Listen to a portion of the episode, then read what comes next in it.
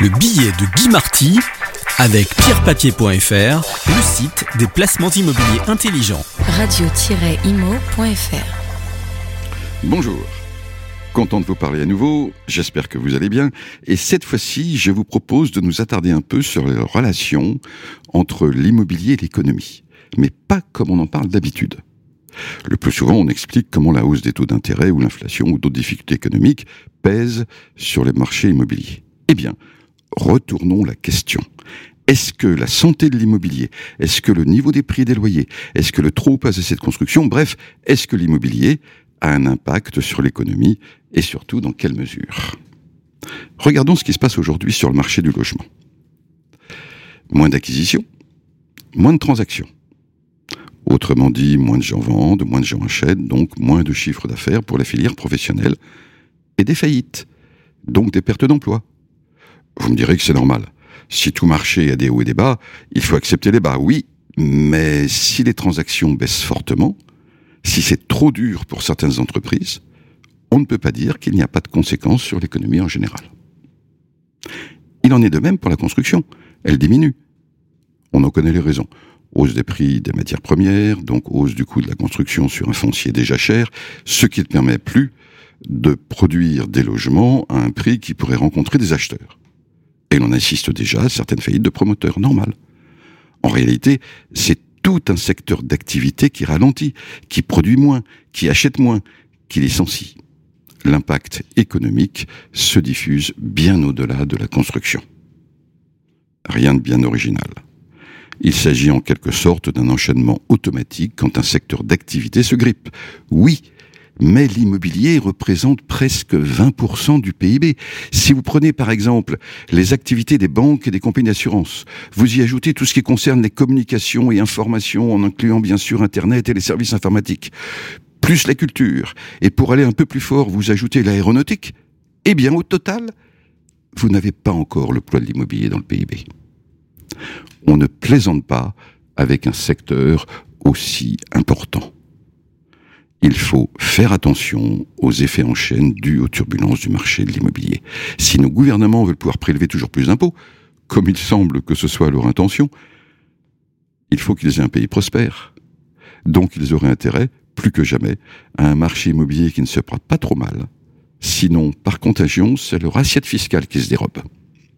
De plus, quand les prix du logement baissent, les propriétaires ont la sensation d'être moins riches donc ils vont consommer moins. Or, il y a près de 60% de propriétaires en France. Le signal économique a ici une efficacité redoutable.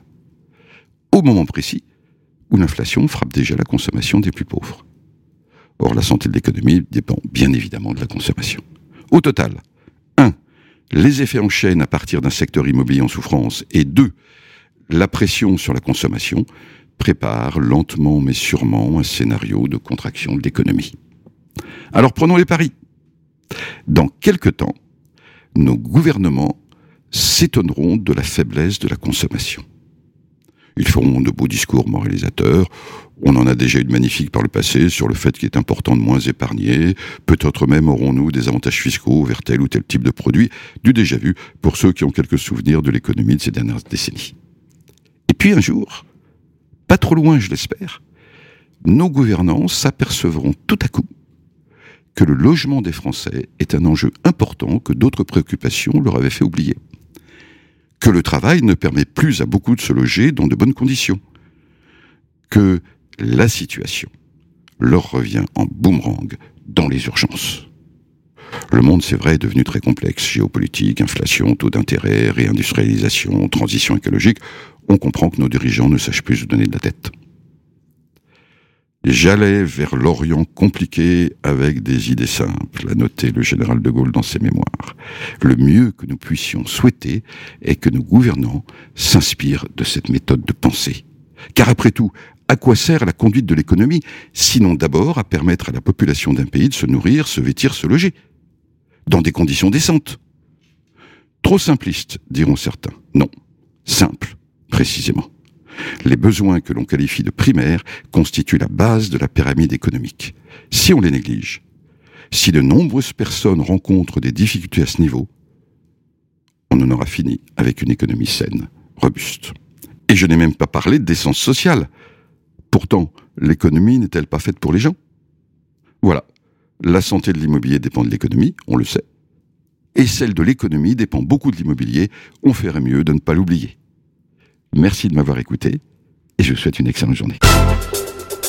Le billet de Guy Marty avec pierrepapier.fr, le site des placements immobiliers intelligents. Radio-imo.fr